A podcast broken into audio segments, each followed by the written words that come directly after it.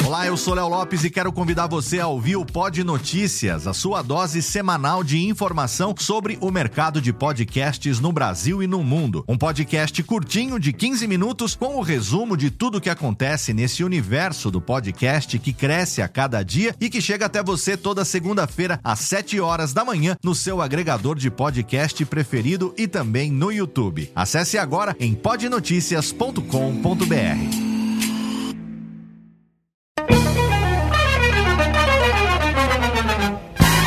Começa agora, Radiofobia Classics. Radiofobia Classics.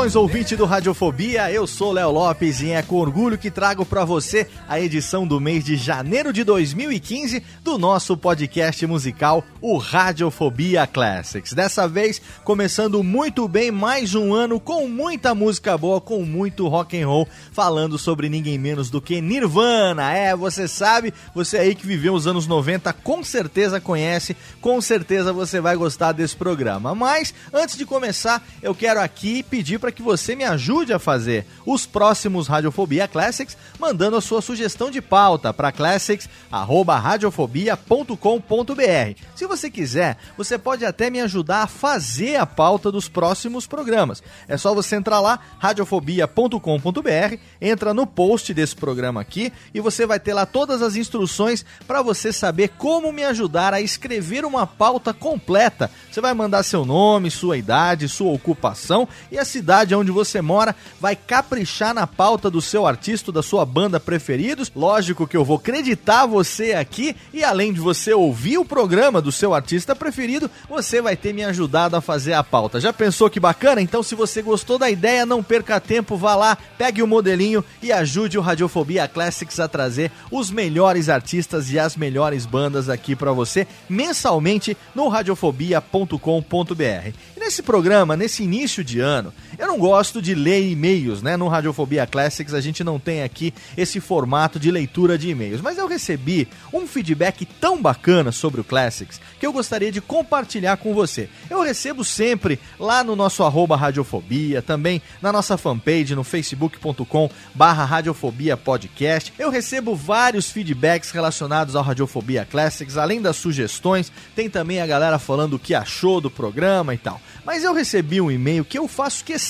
nesse começo de ano aqui, de compartilhar com você, porque eu fiquei bastante emocionado com esse e-mail, que mostra o que. Eu, eu, eu sempre quis esse tipo de feedback, quer saber como o Classics tem sido importante na vida das pessoas. O Classics eu já falei aqui, né? É um formato de programa de rádio, é um formato de programa musical que, se eu tivesse trabalhado no rádio, em emissoras como a Nova Brasil FM, por exemplo, uma emissora de MPB, ou mesmo a Alfa FM de São Paulo, Antena 1, são rádios que eu gosto muito. Eu gostaria, eu sempre quis apresentar um programa como esse e agora no meu podcast eu posso fazer isso mensalmente. Mas eu nunca sei direito se, se você gosta, qual a reação que você tem quando você ouve um programa, por exemplo, mês passado sobre Tom Jobim, né? Eu fico aqui meio que pensando, será que foi legal, será que não foi? E aí eu recebo um feedback como esse aqui do Diego Munhoz, que eu vou compartilhar com você porque foi muito bacana. Peço permissão nesse início de programa para compartilhar esse feedback com você. O Diego Munhoz mandou o seguinte e-mail para mim. Ele falou assim: ó, Olá, Léo. Meu nome é Diego Munhoz, tenho 15 anos, moro em Belo Horizonte e gostaria de te agradecer muito pelo Radiofobia Classics 16 sobre Tom Jobim, que fez o meu pai muito emocionado. Sou um grande fã da mídia podcast e um fã do Radiofobia. Por isso fico sempre com o fone ouvindo o podcast. Isso deixava o meu pai às vezes nervoso, por não saber exatamente o que eu escutava. Agora, no início do ano, na volta da minha viagem, que tive durante o Natal e o Ano Novo, meu pai, sem nada para fazer no aeroporto, me pediu alguma das coisas que eu ouço para ele ouvir também. Então coloquei o Radiofobia Classics sobre o Tom Jobim, que é um artista que tanto eu quanto ele gostamos muito. Foi muito bom para mim poder ver o meu pai emocionado durante a viagem. Depois de acabar o podcast, ele me disse que o tal do podcast era muito bom e me perguntou se tinha mais. Daí eu disse que sim e baixei no celular dele todos os Radiofobia Classics. Até agora, ele já ouviu do Dire Straits, da Gal Costa e do Ray Charles. O Nerdcast também de engenharia civil, porque ele é engenheiro e porque eu disse para ele que você editava o Nerdcast e alguns dos Escriba Café, porque ele gosta muito de história. Então, Léo, eu gostaria de te agradecer por me proporcionar esse momento e por trazer mais um ouvinte para essa mídia fantástica que é o podcast. E, se você me permite, eu gostaria muito de ouvir um podcast sobre o Frank Sinatra, que é outro artista que eu admiro muito. Um abraço do seu fã Diego Munhoz. Cara, você não sabe, Diego, se você tá ouvindo isso agora, você não sabe como o teu e-mail me deixou emocionado. O e-mail de um cara de 15 anos que ouve o Radiofobia, que compartilhou com seu pai e que vem trazer esse feedback que você me trouxe, pode ter certeza que se em algum momento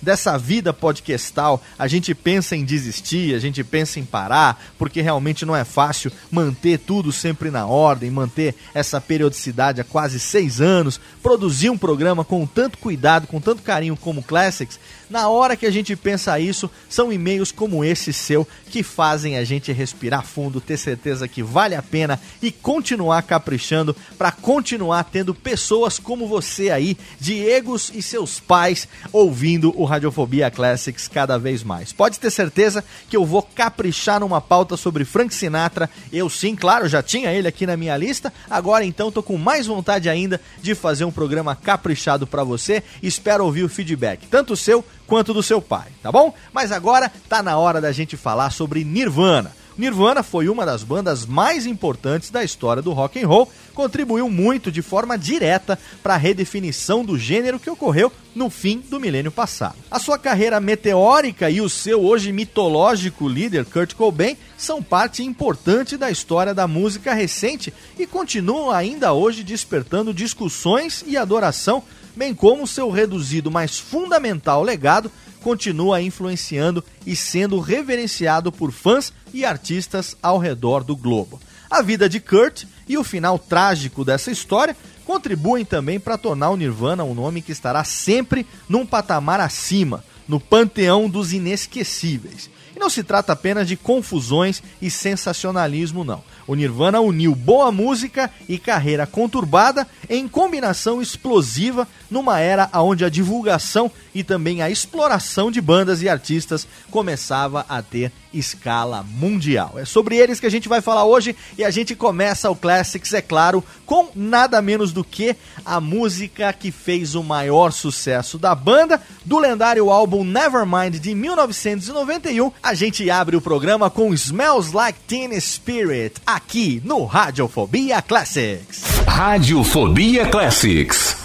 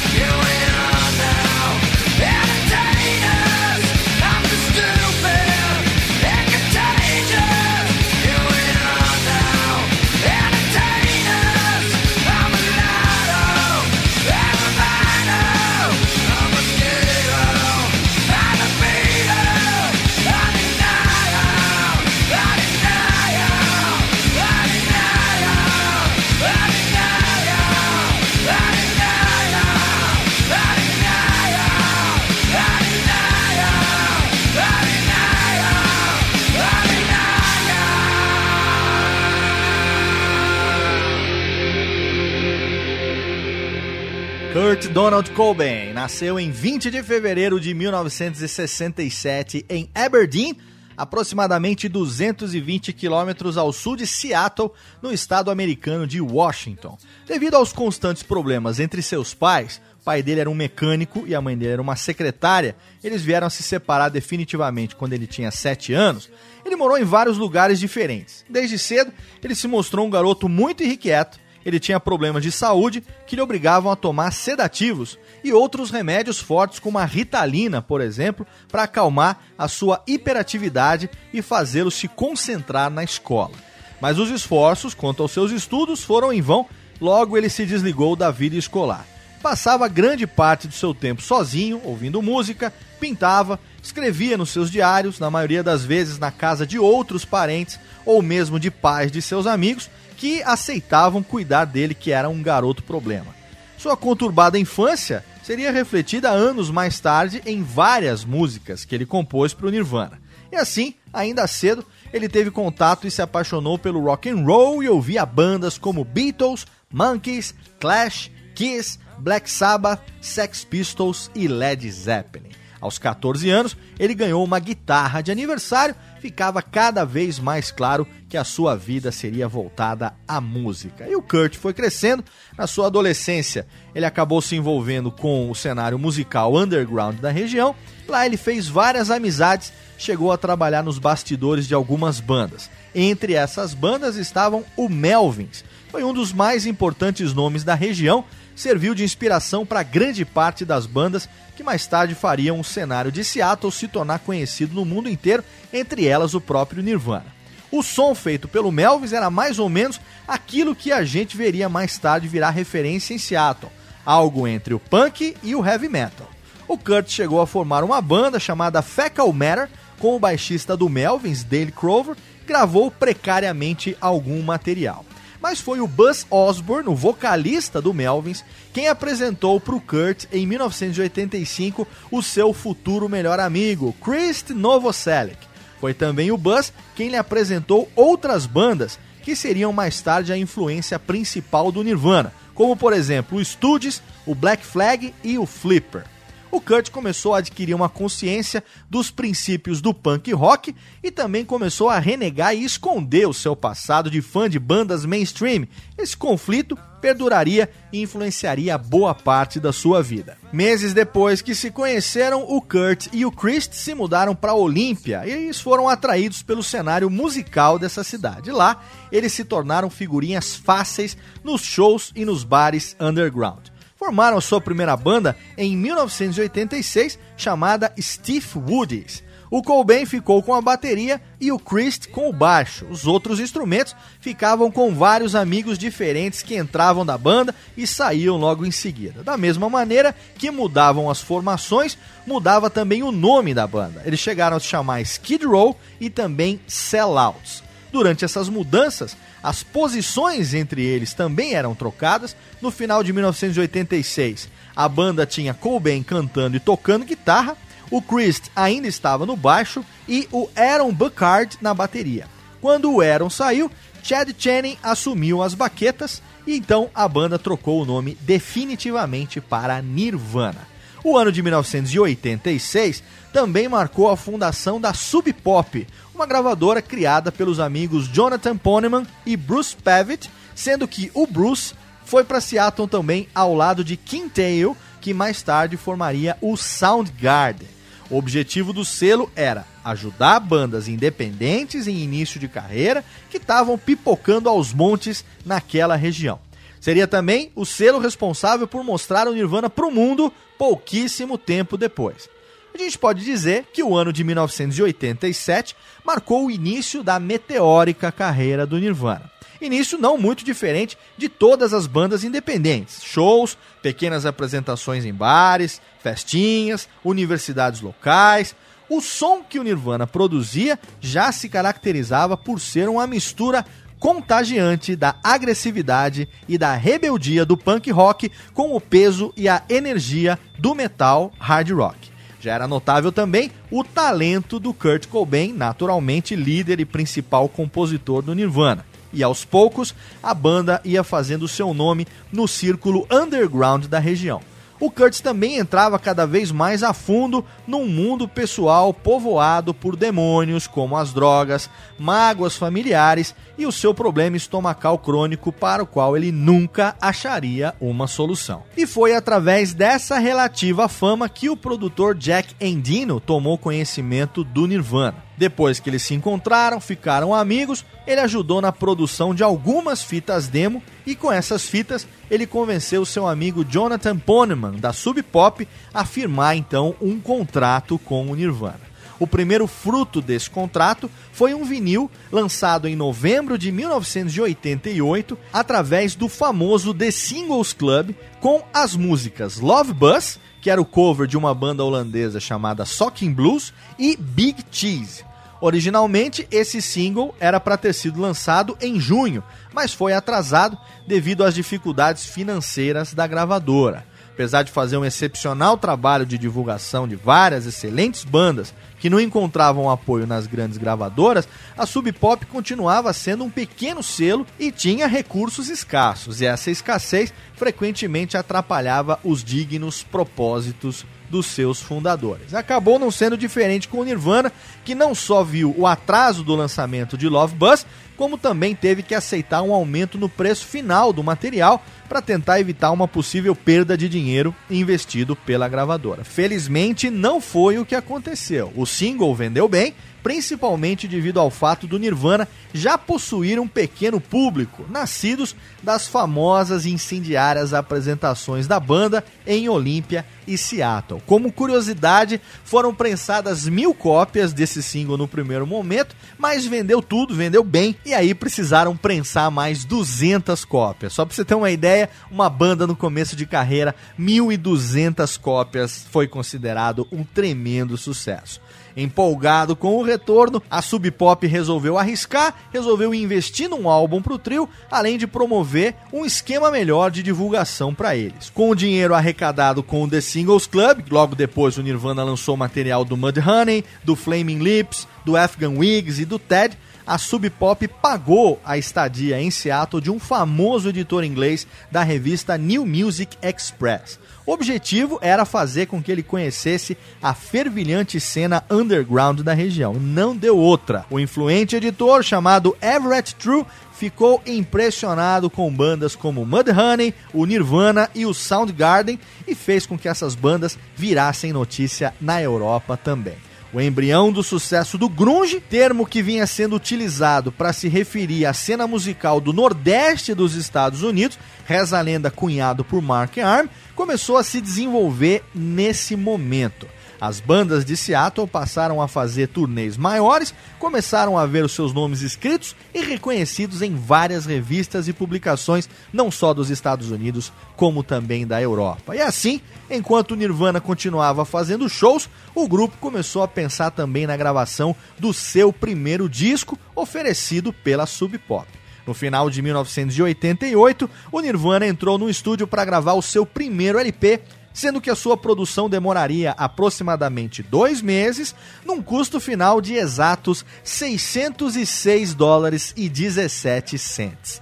Finalmente, o álbum intitulado Bleach foi lançado em junho de 1989. A Sub Pop ainda possuía os velhos problemas financeiros que atrasaram a chegada do álbum nas lojas, apesar da situação ter melhorado sensivelmente. Na ocasião, Antes do mega estrelato do Nirvana, o disco vendeu cerca de 35 mil cópias. E é um pequeno clássico. Nesse álbum estão as melodias, os riffs simples e criativos e a energia punk. Tudo ainda bastante tosco, bastante primal, mas já Nirvana. E é aqui que a gente faz o primeiro bloco, a primeira pausa para o nosso bloco musical e vamos tocar um bloco musical do álbum Bleach. Cinco músicas na sequência: Love Buzz, Big Cheese, About a Girl, Paper Cuts e Negative Creep aqui no Radiofobia Classics. Radiofobia Classics.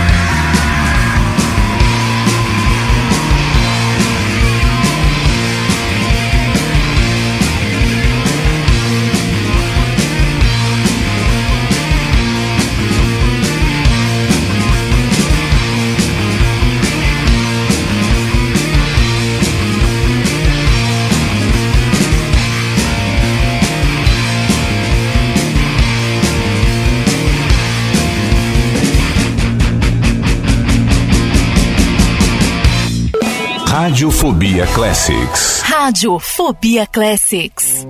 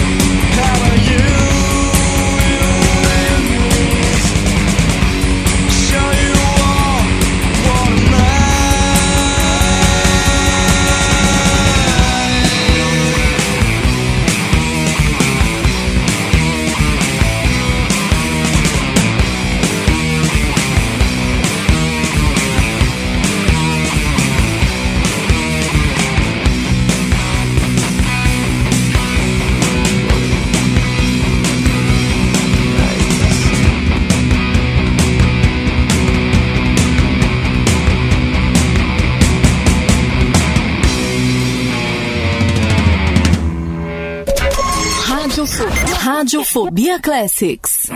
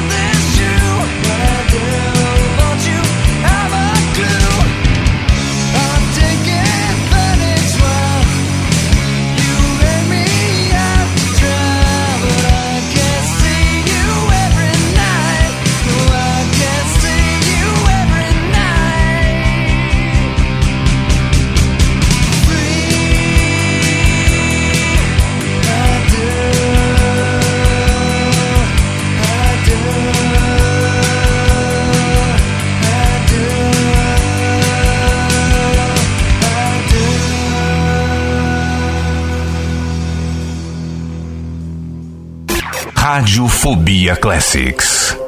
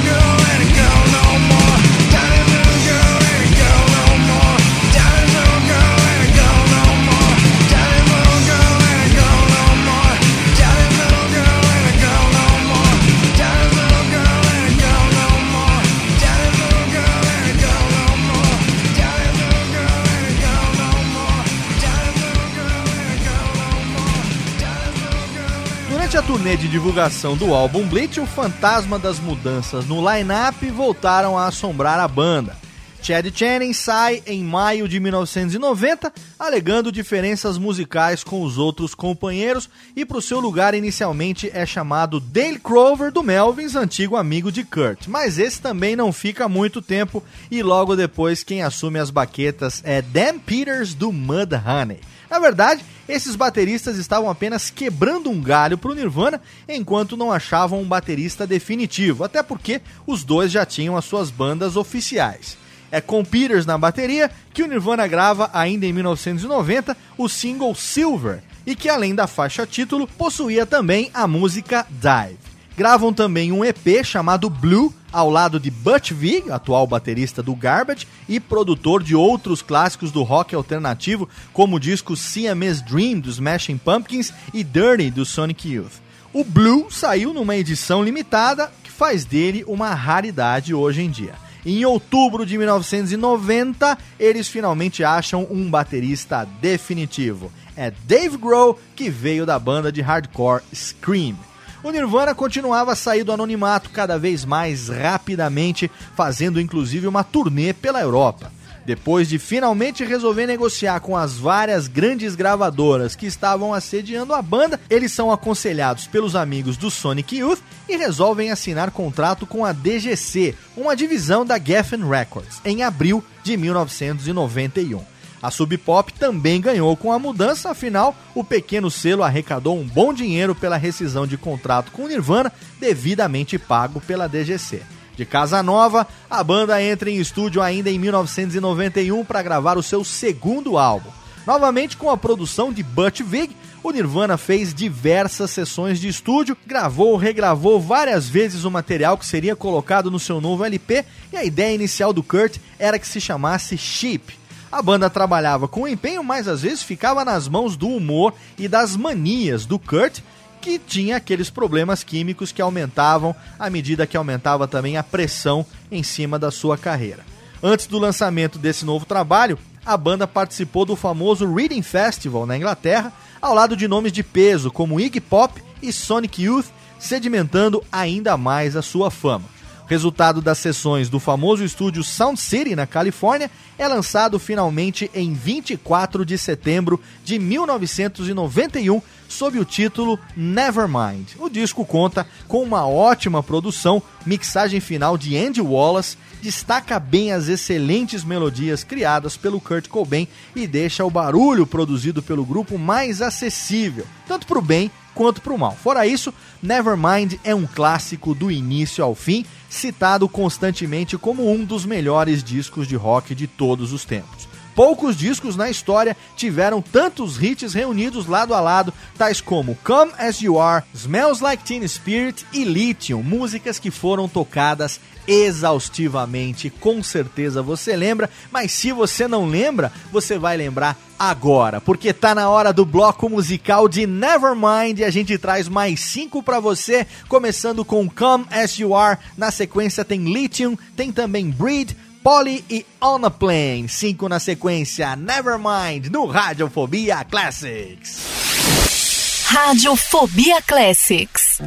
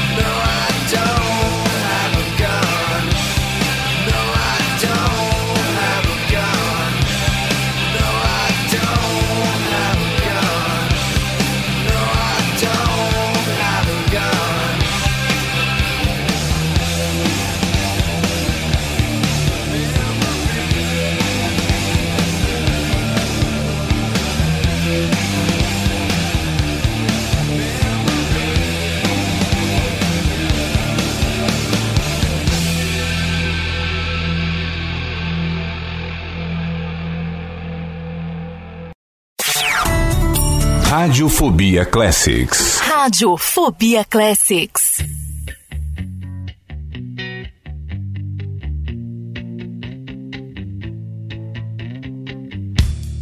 I'm so happy cause today found my friends in my head. I'm so ugly, that's okay cause so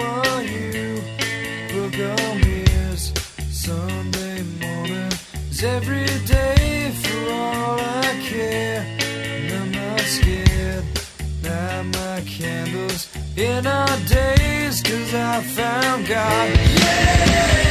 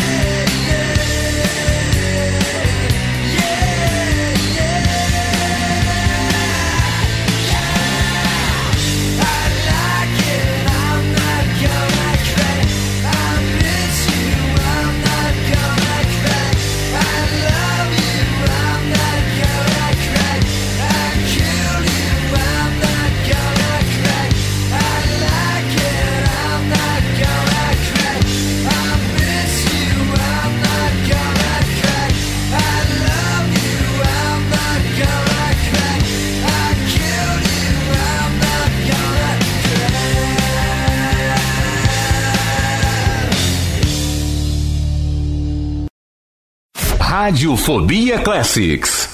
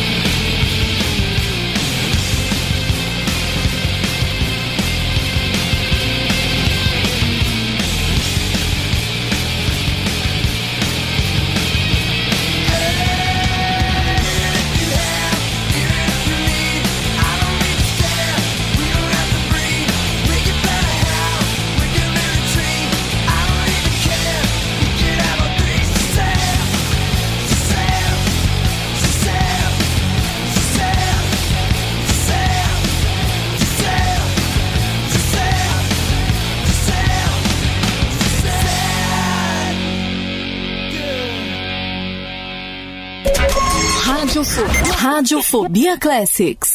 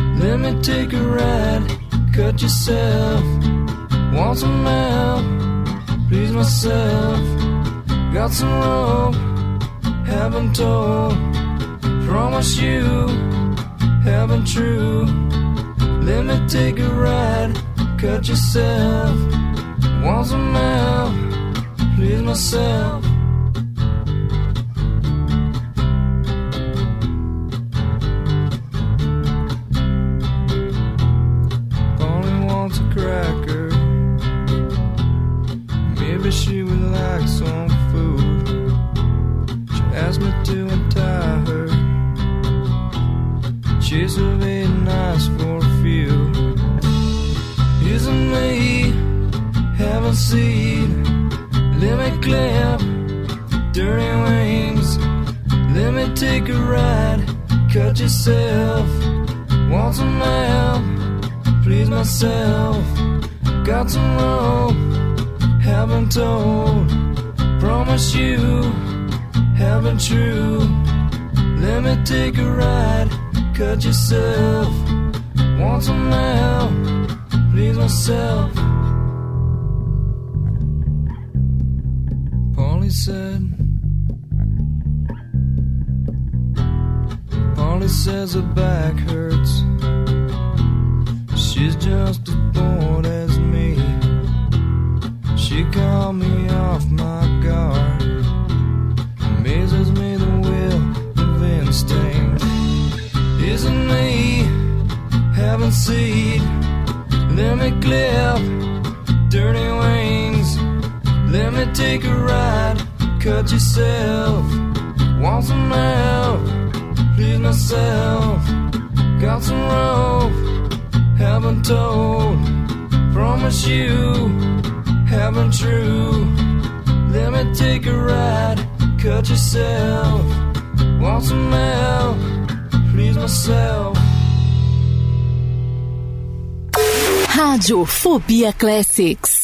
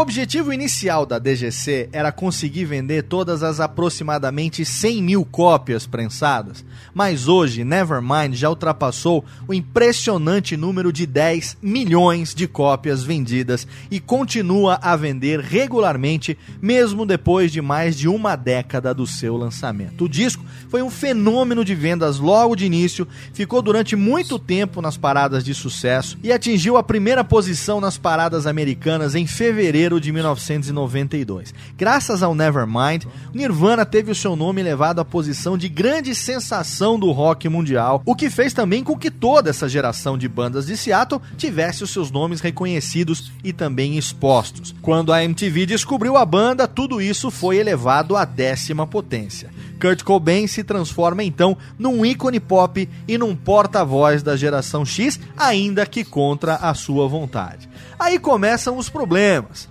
Kurt mostra imediatamente que não era capaz de suportar e ser aquilo em que ele se transformou. As suas contradições aumentam, apesar de sempre ter almejado alcançar sucesso no mundo do rock and roll, ele viu que tudo aquilo não era bem assim como costumava sonhar.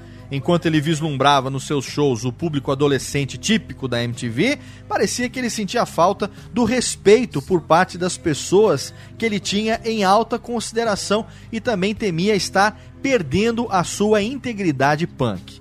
Cada vez mais ficava evidente a sua tendência à depressão, a sua fraqueza ao lidar com drogas e também os seus impulsos suicidas começavam a aparecer.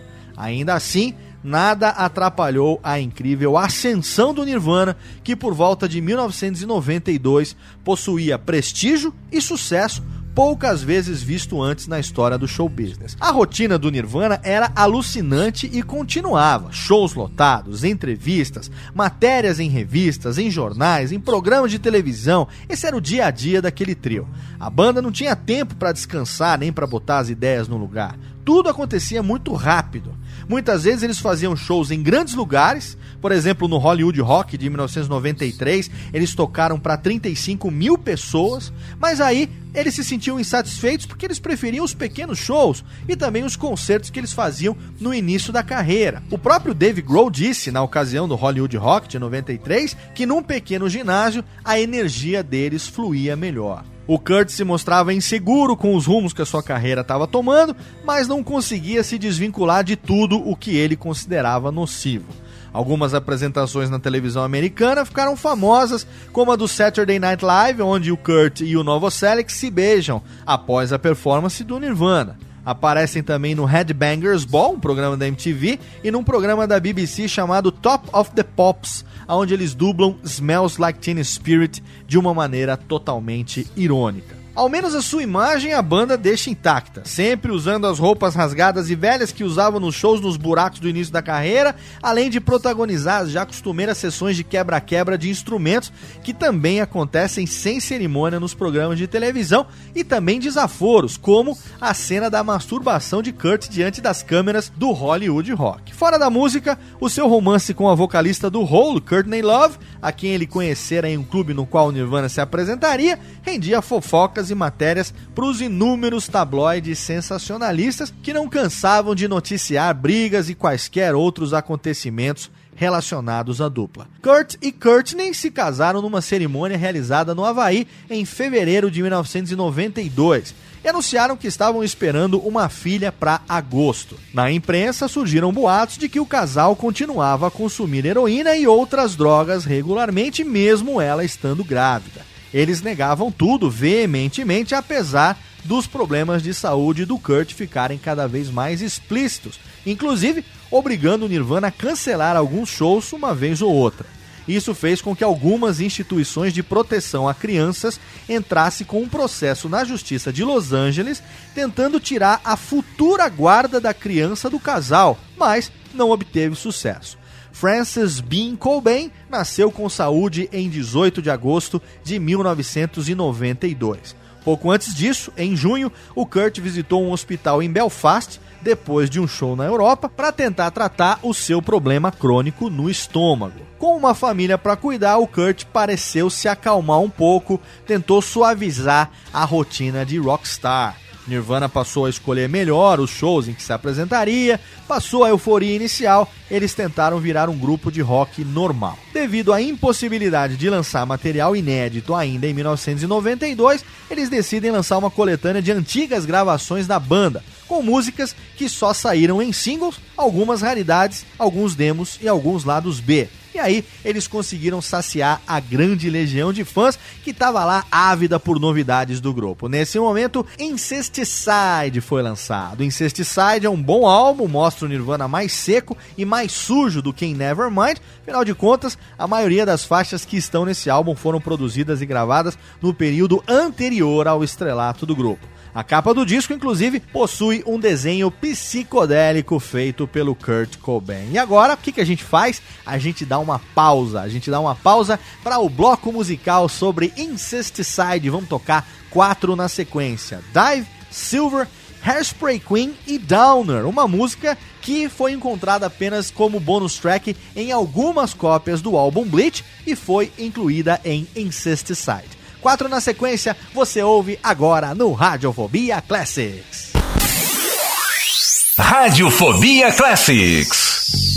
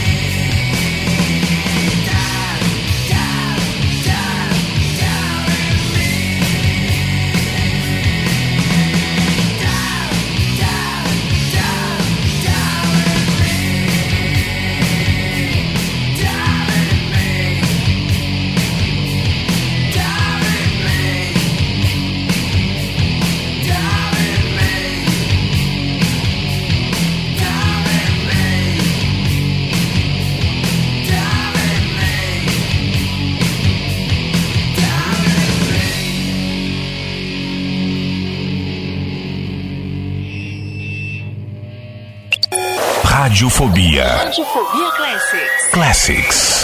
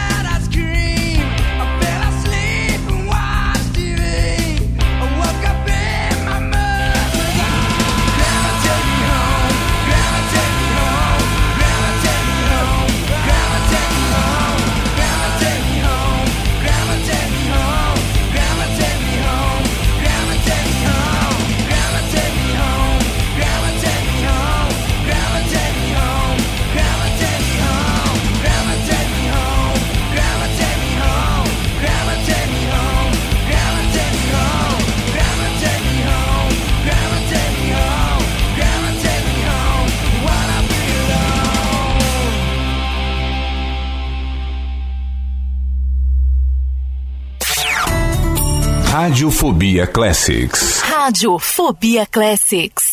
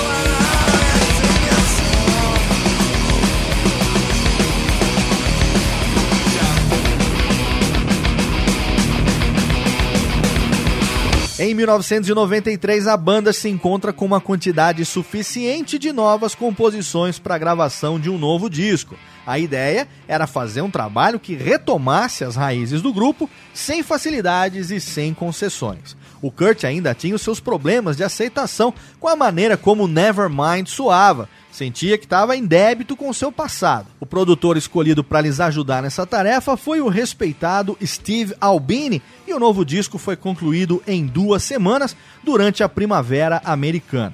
Ao mesmo tempo, ficavam fortes os rumores de que Cobain estava tendo uma nova recaída, seus problemas pessoais voltavam a perturbar a banda. Pouco tempo depois, esses rumores infelizmente começaram a se mostrar verdadeiros. Kurt teve uma overdose de heroína no dia 2 de maio de 93 e só se salvou devido ao rápido atendimento médico. Fato esse que foi escondido da imprensa durante um longo tempo. Em junho, Kurt Love chamou a polícia na casa do casal, pois o Kurt supostamente estaria trancado no banheiro com uma de suas armas, dizendo que iria se suicidar. Ainda em junho, no final do mês, ele é vítima de uma nova overdose em um hotel de Nova York antes de uma apresentação da banda no Roseland Ballroom. Depois de superar esses acontecimentos, ele aceita se internar num centro de recuperação para ver se consegue se livrar definitivamente das drogas. Mas o Kurt não aguenta muito tempo e desiste antes de terminar o programa. E mesmo em meio a todos esses problemas, In Utero é lançado em 23 de setembro de 1993. Trata-se de um disco tão brilhante quanto Nevermind, com a diferença de ter sofrido uma enorme expectativa em cima. As temáticas continuam versando sobre as neuroses de Cobain, que também estão explícitas na capa do disco, com o suporte de um instrumental afiado, dessa vez mais tosco, soando mais real e intrincado do que tudo que a banda já havia registrado antes. Resultado esse das gravações realizadas ao vivo e sem overdubs. Consequentemente, o álbum tem menos hits e não faz o mesmo sucesso estrondoso que o seu antecessor Nevermind. O Kurt aproveita para espetar desafetos, como por exemplo em Rape Me, que é endereçada à repórter Lynn Hirschberg, da revista Vanity Fair. Foi a primeira que questionou se o Kurt e a Courtney seriam bons pais para a pequena Frances Bean. Serve the Servants cita seu pai. Em Dumb, ele ri dele mesmo e também fala sobre os seus problemas de saúde em quase todas as músicas. Apesar da resposta comercial ter sido menor, o álbum é o melhor da banda, na opinião de muitos fãs. Muitos boatos surgiram na época, dando conta de que a DGC não tinha ficado nem um pouco satisfeita com o resultado que a banda entregou, mas ainda assim, devido ao prestígio do grupo na gravadora, eles conseguiram manter essa ideia inicial cedendo apenas em remasterizar o disco com o produtor Scott Litt, que já trabalhou com R.E.M., que deu uma suave limpada nas faixas, mas no final das contas não mudou muita coisa. E agora a gente para porque tem o bloco musical sobre In Utero e você se prepare porque é só porrada. Cinco na sequência: Rape Me, Serve the Servants, Dumb, Heart Shaped Box e All Apologies no Radiofobia Classics. Radiofobia Classics.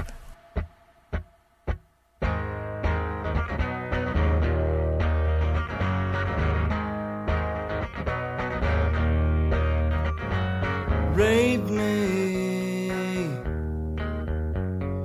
rape me,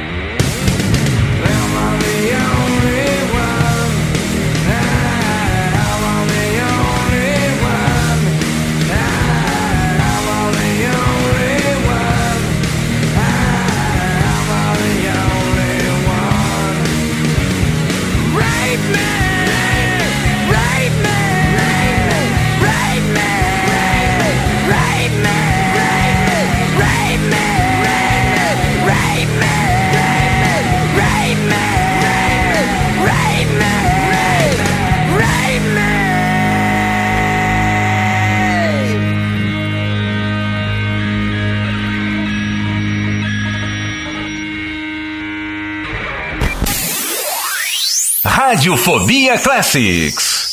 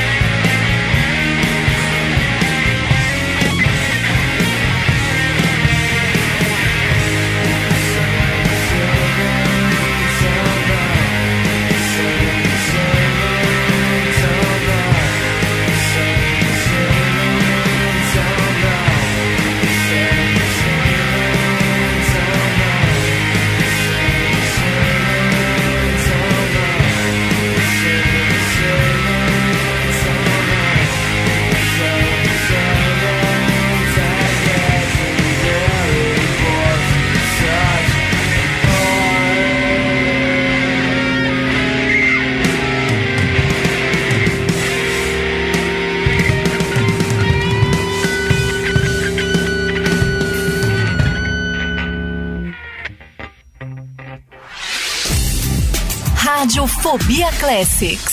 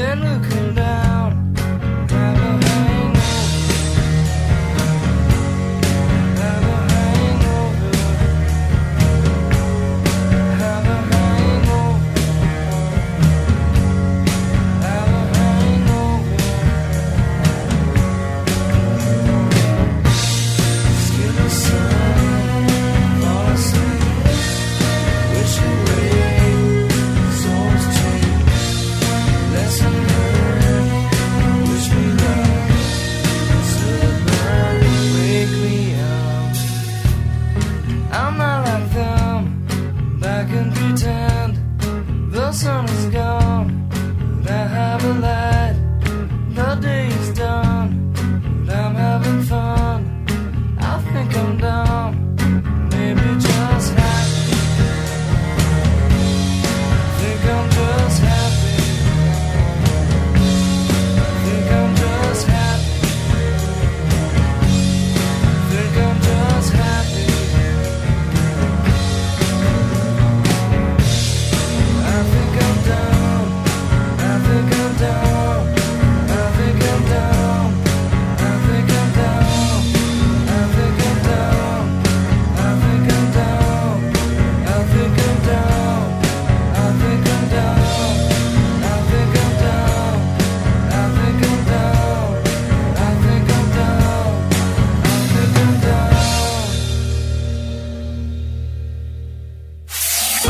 Radiofobia Radiofobia Classics. Classics.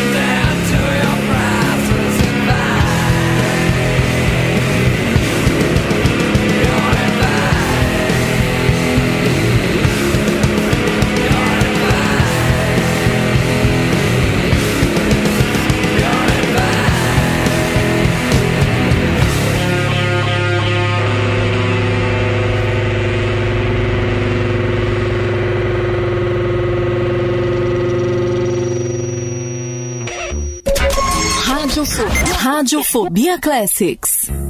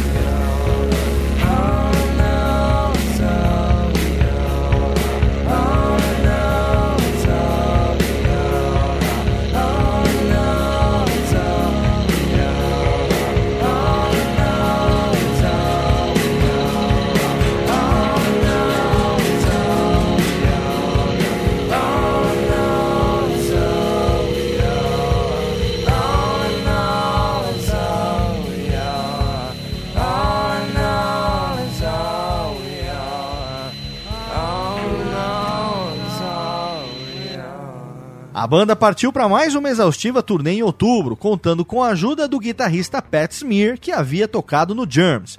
Eles ainda acham um tempo para gravar um show acústico para MTV em novembro, certamente um dos últimos grandes momentos da carreira do Nirvana.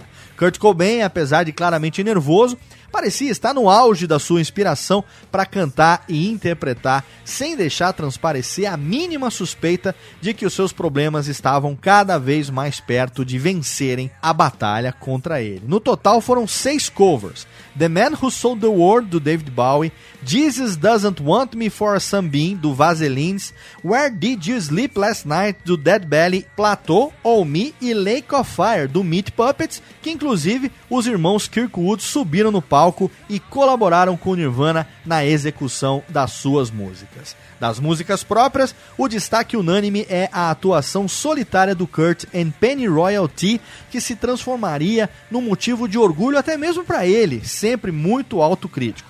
Ainda pela MTV, a banda grava um especial de fim de ano. Final de ano que seria o último ano vivido pelo Kurt Cobain. Continuando na estrada, a banda faz o seu último show nos Estados Unidos no dia 8 de janeiro de 1994 no Center Arena de Seattle. Depois de um pequeno descanso, no dia 2 de fevereiro, eles partem para uma turnê europeia que pretendia cobrir vários países desse continente, entre eles França, Portugal, Iugoslávia, Alemanha e Itália. Mas, depois de um show em Roma, na Itália, a banda decide dar um tempo para mais um descansinho, uma vez que o Kurt não estava aguentando seus compromissos. Juntamente com Courtney, ele decide tirar umas férias na própria Itália para descansar um pouco. E nessa altura, o Kurt está cada vez mais fragilizado, está cada vez mais doente. No dia 4 de março, a Courtney Love achou o Kurt inconsciente no quarto no hotel Rome's Excelsior. Ele tinha acabado de ter uma overdose de um tranquilizante chamado Rohypnol misturado com champanhe. A partir desse momento, a situação não seria mais reversível. A banda tentou divulgar que esse acontecimento foi apenas um acidente, mas logo se descobriu a existência de uma carta de despedida escrita pelo Kurt, que provou que a vontade dele era realmente de se matar. Amigos, empresários, banda, parentes, os fãs, todo mundo se mobiliza, pois todo mundo viu que dessa vez a situação era realmente muito grave. Depois de permanecer em coma por 20 horas, alguns boatos surgiram de que ele havia morrido, o Kurt retoma consciência e é convencido a voltar para Seattle e ingressar novamente num centro de recuperação. Era evidente que ele precisava de muito repouso e muito tempo para se recuperar. Em Seattle, antes ainda dele ingressar no referido centro, uma outra ocorrência deixou todo mundo ao seu redor alarmado. No dia 18 de março, ele se trancou num quarto da sua mansão, novamente com uma arma tirada da sua coleção e ameaçando se matar. Mais uma vez, o problema é contornado e finalmente no dia 30 de março ele dá entrada no Exodus Recovery Center em Los Angeles para iniciar um tratamento intensivo visando a sua recuperação. Os médicos desde cedo alertaram que não seria uma tarefa fácil, tendo em vista que a sua dependência estava muito violenta e os seus problemas no estômago mantinham seu organismo muito debilitado. Mas a situação volta a ficar complicada mais rápido do que todos esperavam, e dessa vez de maneira definitiva. Ele aproveitou uma falha de segurança no êxodo do Recovery Center, escapou no dia seguinte à sua entrada e a partir daí não foi mais visto. Disse que ele passou de 3 a 4 dias perambulando pelas ruas da cidade, tentando achar drogas para consumir como se fosse um mendigo. Ele teria passado pela sua casa também, e mesmo ela estando constantemente vigiada por familiares, servindo de moradia para o babá de Francis e a sua namorada, que dizem ter ouvido barulho de alguém vagando por lá de noite, o Kurt Cobain não foi visto por ninguém. No dia 8 de abril de 1994, um eletricista contratado pela Courtney Love foi na mansão dos Cobains para instalar um sistema de alarme. Andando pelas estruturas anexas da casa, ele tropeça em algo perto de uma mesa. Ao acender a luz, percebe que havia esbarrado num corpo estirado no chão com a cabeça esfacelada, devido provavelmente a um tiro disparado pela arma que estava caída ao seu lado. Em cima da mesa, uma carta. De acordo com a perícia médica, que logo foi chamada ao local, Kurt Cobain se suicidara quatro dias antes, aproximadamente no dia 4 de abril mesmo dia em que sua mãe foi à delegacia declarar o seu filho como desaparecido. Em seu organismo havia heroína o suficiente para matá-lo sem que ele necessitasse de um tiro de uma arma de calibre 38 na cabeça. Era apenas uma questão de minutos para que ele morresse depois daquela overdose. Kurt Cobain foi alçado a uma posição ainda mais alta das que ele já gozava entre os seus fãs. Hoje ele repousa ao lado de nomes ilustres como Jimi Hendrix, Jim Morrison e Janis Joplin, não só pelo estrondoso talento, pela meteórica carreira, como também pelo fato de todos coincidentemente terem morrido aos 27 anos de idade. Todos fazem parte do Clube dos 27. A sua morte foi o primeiro passo para o fim da chamada era grunge Rapidamente surgiram teorias absurdas, como as que garantem que a morte de Cobain foi arquitetada e executada pela Courtney Love ou até mesmo pelo FBI. Mas, no final de 1994, foi lançado o disco Unplugged em New York, que contém a histórica apresentação do Nirvana em formato acústico para MTV. Em 1996, sai The Muddy Banks of the Whisker, que possui diversas canções de diferentes épocas da banda, compiladas a partir de gravações de shows. Especulações sobre o material inédito que a banda deixou começam a surgir, mas as visões de Dave e Chris divergem das de Courtney Love e assim começa uma longa batalha judicial sobre o espólio da banda.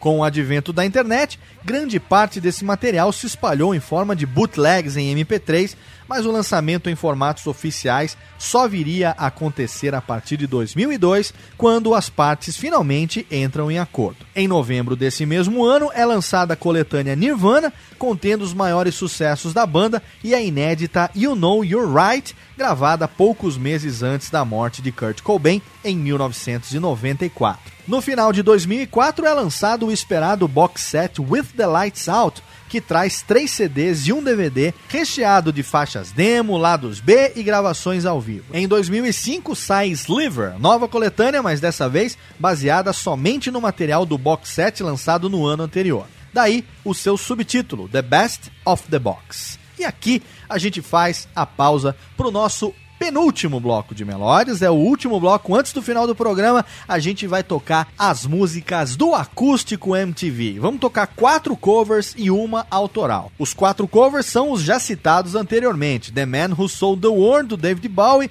Jesus Doesn't Want Me for a Sambin, do Vaselines, Where Did You Sleep Last Night, do Lead Belly e All Me, do Meat Puppets. E a autoral é Penny Royalty, é claro a interpretação que agradou até mesmo o próprio Kurt, sempre tão rigoroso com as suas performances. 5 do acústico Unplugged MTV aqui no Radiofobia Classics.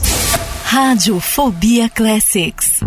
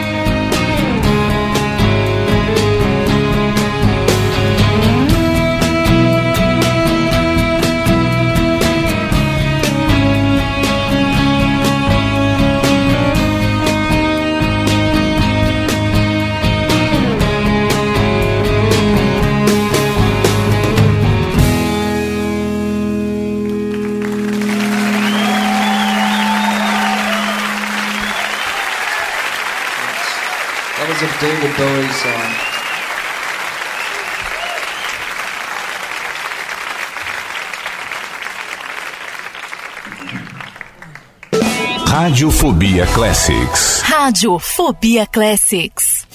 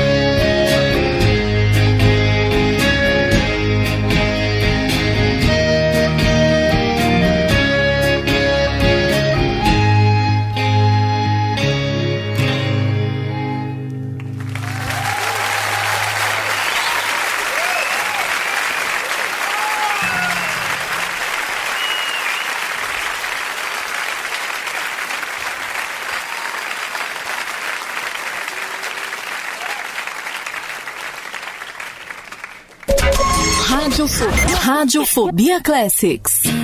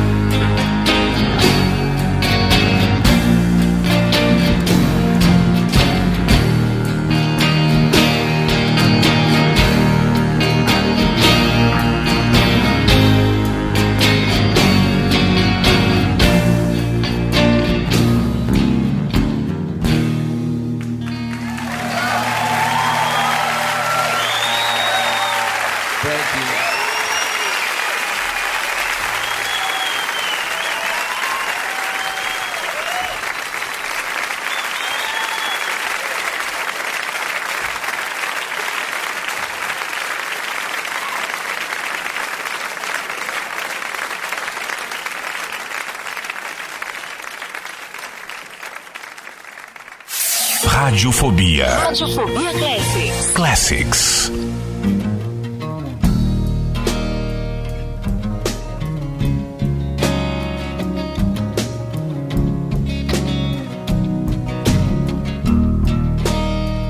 If I had to lose a mind, if I had to touch feeling, I would lose my soul have to think. All I have to do is The results are always perfect. But that's all news. Would you like to hear my voice? Sprinkle with emotion. Gonna hit your bird.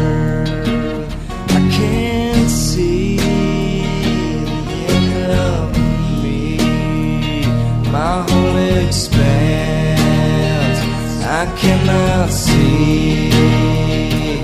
Formulate affinity, stored deep inside me.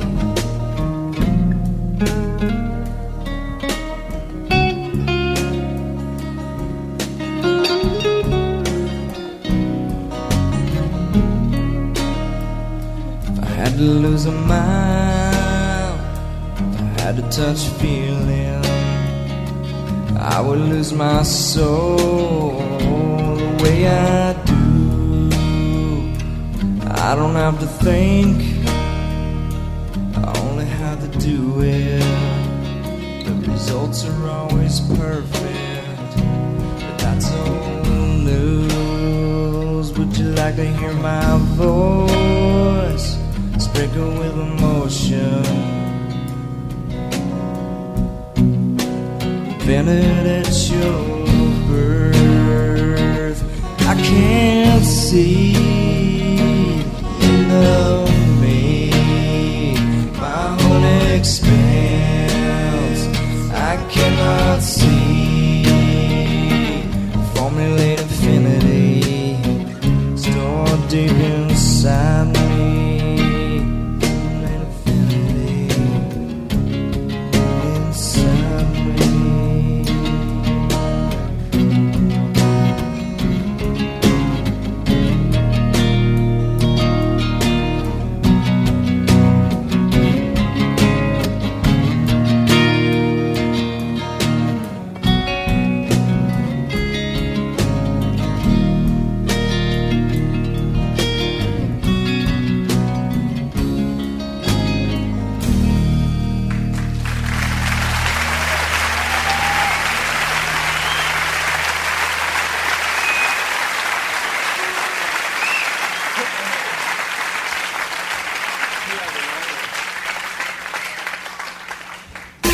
Radiofobia Classics.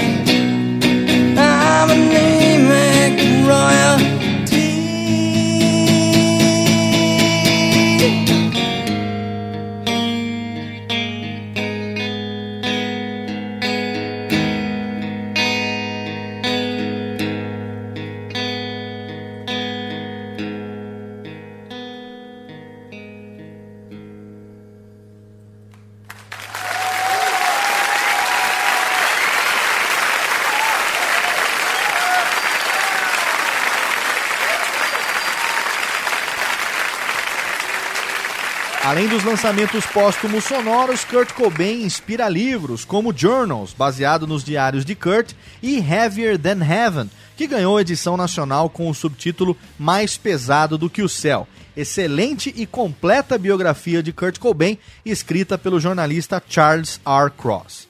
David Grohl, hoje em dia, é o guitarrista e vocalista líder do Foo Fighters, que chegou a contar também com o guitarrista Pat Smear. O Dave não costuma falar muito sobre Kurt Cobain, com quem chegou a morar durante um breve período logo depois da sua entrada na banda. Já o Chris Novoselic ficou mais tempo longe da música, tempo esse que aproveitou para participar de várias causas de cunho social, voltando a se juntar numa banda somente em 1997, o Sweet 75. Esse projeto não deu muito certo, assim como o Eyes Adrift, que veio a seguir e também terminou logo após o lançamento do primeiro disco. Em 10 de abril de 2014, numa cerimônia realizada no Barclays Center em Nova York, Nirvana passou a fazer parte do Hall da Fama do Rock, juntamente com Kiss, E Street Band, Cat Stevens, Peter Gabriel, Linda Ronstadt e a dupla Hall e Oates. Os fãs do Nirvana me param todos os dias, agradecem pela música. Quando eu ouço isso, penso em Kurt Cobain, disse o Chris Novoselic durante a homenagem. Recebida com algumas vaias, a viúva de Kurt Cobain, Courtney Love, disse que o marido teria gostado da homenagem e, surpreendendo a todos, abraçou os dois integrantes do Nirvana, com quem sempre teve sérios desentendimentos, inclusive com as brigas na justiça já citadas anteriormente. As canções do Nirvana receberam, na sua maioria, aclamação da crítica e tiveram um bom desempenho nas paradas pelo mundo inteiro. Smells Like Teen Spirits foi um sucesso que recebeu aclamação mundial. A imprensa mundial atribui à canção o estatuto de o hino de uma geração e coloca Kurt Cobain como um relutante porta-voz da geração X.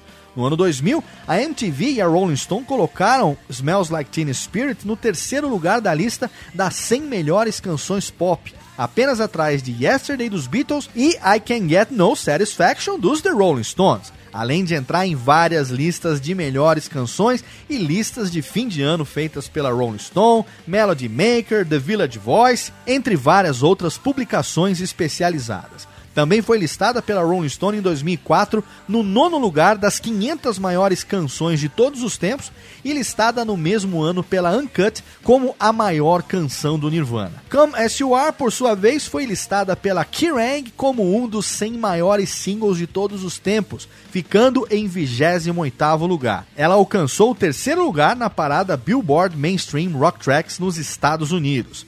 Heart Shaped Box e All Apologies Rape Me alcançaram a quarta posição na Billboard Mainstream Rock Tracks e também alcançaram a primeira posição na Billboard Modern Rock Tracks. Heart Shaped Box foi listada na posição 116 das 1001 melhores canções de sempre e como a quarta maior canção do Nirvana pela Uncut, enquanto que All Apologies ficou na terceira e Rape Me na décima posição das 20 maiores canções do Nirvana. About a Girl, que foi lançada inicialmente em Bleach, se tornou um single do álbum acústico MTV Unplugged, fazendo muito sucesso e alcançando a primeira posição na Billboard Modern Rock Tracks e terceira posição na Billboard Mainstream Rock Tracks. sendo considerada a segunda maior canção da banda, de acordo com a Uncut. You Know You're Right, o último single da banda, lançado após vários anos da morte de Kurt Cobain, também a última canção gravada pela banda, alcançou as primeiras posições nas paradas Billboard Mainstream Rock Tracks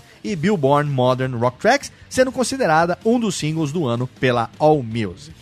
Desde a sua estreia, a banda já vendeu mais de 50 milhões de álbuns em todo o mundo, sendo mais de 25 milhões apenas nos Estados Unidos, e como resultado hoje, não há quem não conheça a banda Nirvana. E aqui nós chegamos ao final de mais um Radiofobia Classic, sim, o primeiro de 2015. Espero que você tenha curtido, espero que você mande as suas sugestões para classics@radiofobia.com.br e se você quiser caprichar também, pode rascunhar, pode escrever uma pauta e mandar pra gente. Segue as instruções lá do post que eu vou preparar aqui um programa especialíssimo sobre o seu artista ou a sua banda preferidos. E antes de terminar, a gente fica aqui com a última, não só a última do programa, como também a última gravada pelo Nirvana e a última lançada por eles. You Know You're Right, para fechar com chave de ouro esse Radiofobia Classics. Espero você de volta aqui em fevereiro. Um abraço e até mais. Radiofobia Classics.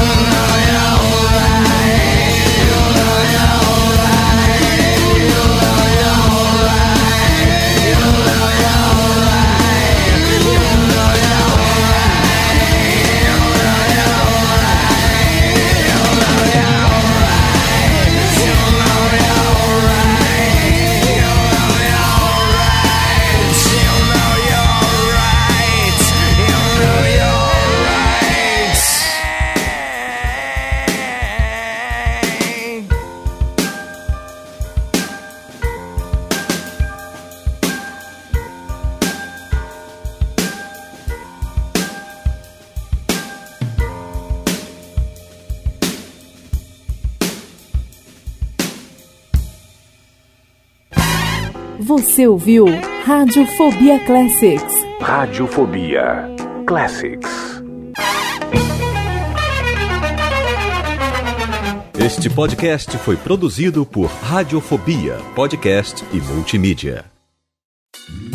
Oi, eu sou o Antônio Viviani e quero convidar você a ouvir o nosso podcast Voz Off. Desde julho de 2017, eu e meu amigo Nicola Lauleta temos o prazer de conversar com as grandes vozes do rádio, da TV e da publicidade do Brasil e trazer suas histórias até você. Se você, como nós, é apaixonado por locução, acesse vozoff.com.br e acompanhe nossos episódios aqui na Radiofobia Podcast Network.